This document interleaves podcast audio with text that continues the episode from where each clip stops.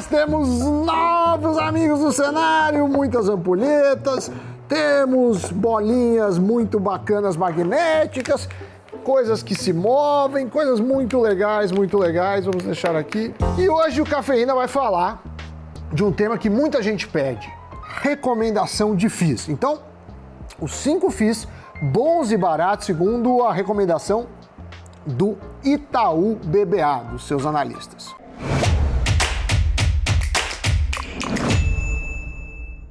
Em relatórios, analistas do banco afirmaram que enxergam oportunidade de lucrar com fundos imobiliários do segmento de lajes corporativas. No documento, eles recomendam a compra de pelo menos cinco ativos do setor. Isso porque o mercado de escritórios continua bastante pressionado e descontado em função dos efeitos da pandemia. E dado esse cenário, os analistas enxergam como uma oportunidade entrar no segmento, seja pelo desconto em relação ao valor patrimonial como pela comparação em relação ao custo de reposição. E apesar do apetite do mercado não estar lá, aquelas coisas com a modalidade de fundos imobiliários, analistas ponderam que novas locações e transações não param de acontecer no mercado de escritório, principalmente no eixo Rio-São Paulo. Então, é um mercado bem aquecido, meu caro Doni. No terceiro trimestre desse ano, a gente teve na capital paulista uma absorção líquida muito positiva.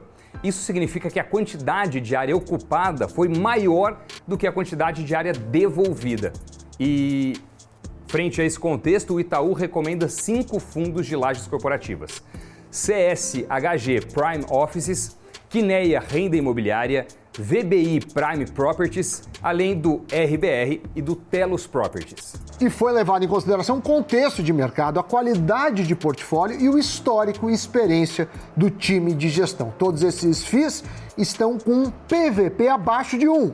Já explicamos aqui outras vezes, mas PVP é um indicador que o preço do ativo está acima ou abaixo do valor de mercado. Então, para quem acredita nesse indicador, quando está abaixo de 1, está barato. E entre os cinco fundos, o que está mais descontado por esse critério é o Telos Property, já que seu PVP está em 0,68. Com um pouco menos de 8 mil cotistas, o que mostra como esse fundo é pequeno, esse FII tem as suas cotas negociadas na casa dos 64, 65 reais, o peso Unifix é de 0,4% e o dividend yield médio pago em 12 meses foi de 0,72%. Mas a rentabilidade, que é quando a gente calcula o rendimento pago em relação às cotas, está em 14% negativo. Isso também nos últimos 12 meses.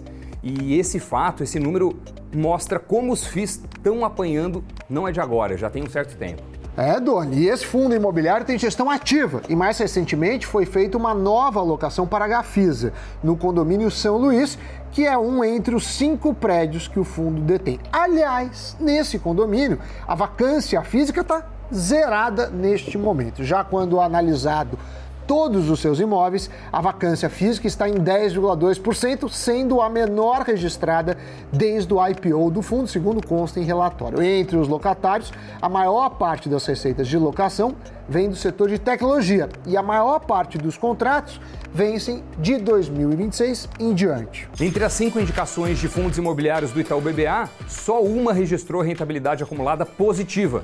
É o caso do CSHG Prime Offices.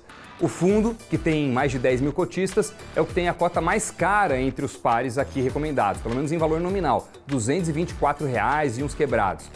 O PVP também é um pouco maior, mas ainda assim é considerado descontado. O ponto negativo é que esse é um fundo de gestão passiva, o que significa que você, como cotista, não terá fortes emoções nem giros de portfólio. A maior parte dos contratos deste fundo vence em 2025 para frente. E a cereja do bolo é que mais de 87% deles são reajustados pelo IGPM, que teve uma alta astronômica nos últimos 12 meses. Este é um fundo que tem apenas dois edifícios, porém são aqueles edifícios que contam com 32 locatários. Aliás, os dois prédios vão passar por uma reforma de modernização das áreas comuns. A vacância física está em 5%. Agora, quando a gente olha para o fundo que vem pagando o maior yield médio, a gente tem o RBR Properties. Ele retornou aos seus cotistas um rendimento médio de 0,67% ao mês. Tem uma base acima dos 91 mil cotistas e um patrimônio líquido de pelo menos um bilhão de reais. Esse fundo imobiliário negocia a cota na casa dos 65 reais, mais ou menos.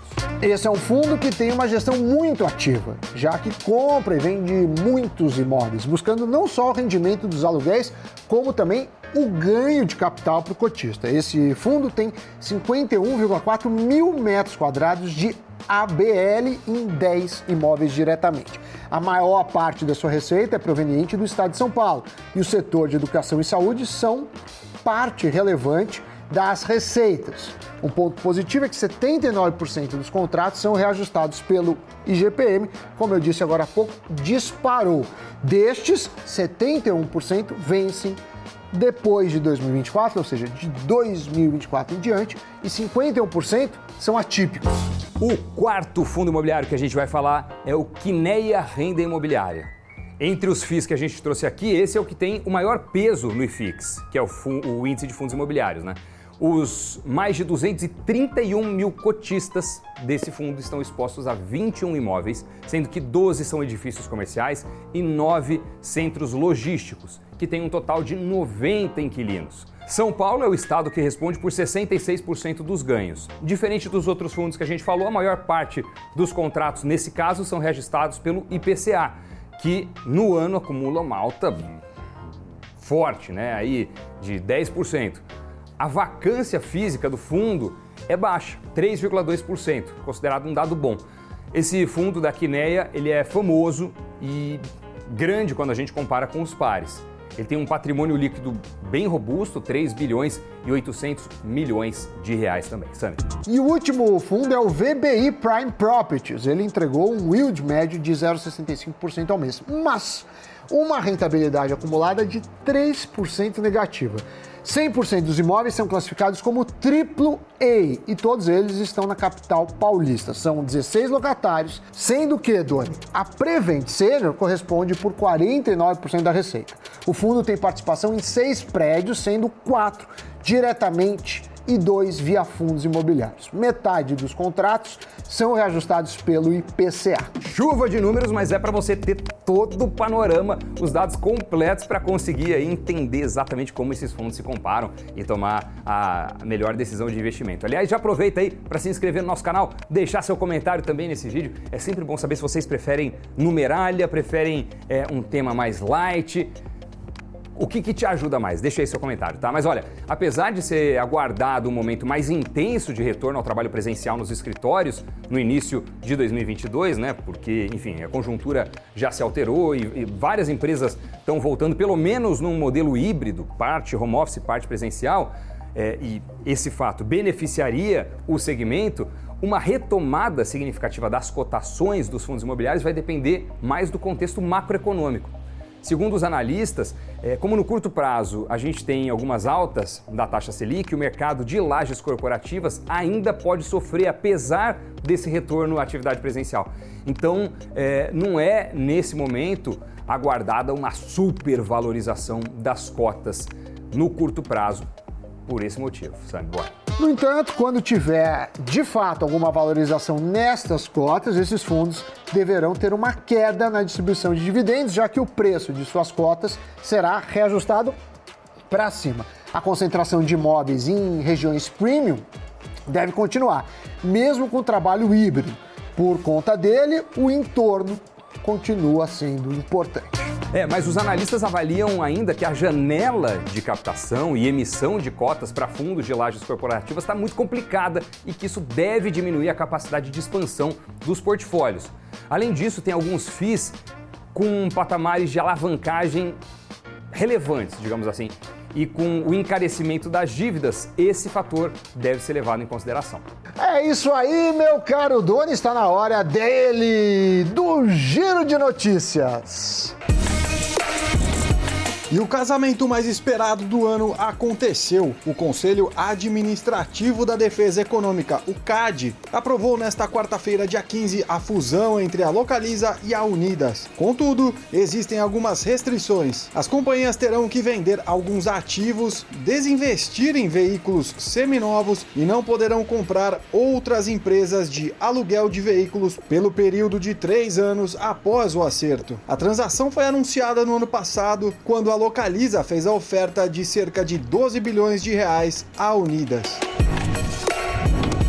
O Ministério da Economia, Paulo Guedes, está azedado. Após receber previsões negativas do Fundo Monetário Internacional sobre a economia brasileira, ele não se conteve e mandou o órgão fazer previsões em outro lugar. Estamos dispensando a missão do FMI, afirmou em um evento com empresários. Ele ainda apontou que o órgão cometeu equívocos nas previsões do ano passado, afirmando que o PIB teria retração de quase 10% quando no fim a queda foi de 3,9%. Eles vão errar de novo, reforçou Guedes. Plataforma Zoom se uniu a uma organização de contra-terrorismo formada por empresas de tecnologia, incluindo Meta e Microsoft. É o Fórum Global de Internet de Combate ao Terrorismo. Nele, empresas como YouTube, Twitter, Microsoft e Meta compartilham dados para combater o terrorismo e extremismo em seus sites. Por meio de um banco de dados, as empresas compartilham representações numéricas de conteúdos removidos de seus serviços. Estas representações podem ser usadas por outras empresas para identificar os conteúdos nocivos e remover o material. Espero que você tenha gostado. Você aí que nos acompanha, obrigado pela companhia. E até o próximo Cafeína. Nos vemos no Invest News. Tchau, tchau. É isso, valeu pessoal. Até o próximo Cafeína. Tchau.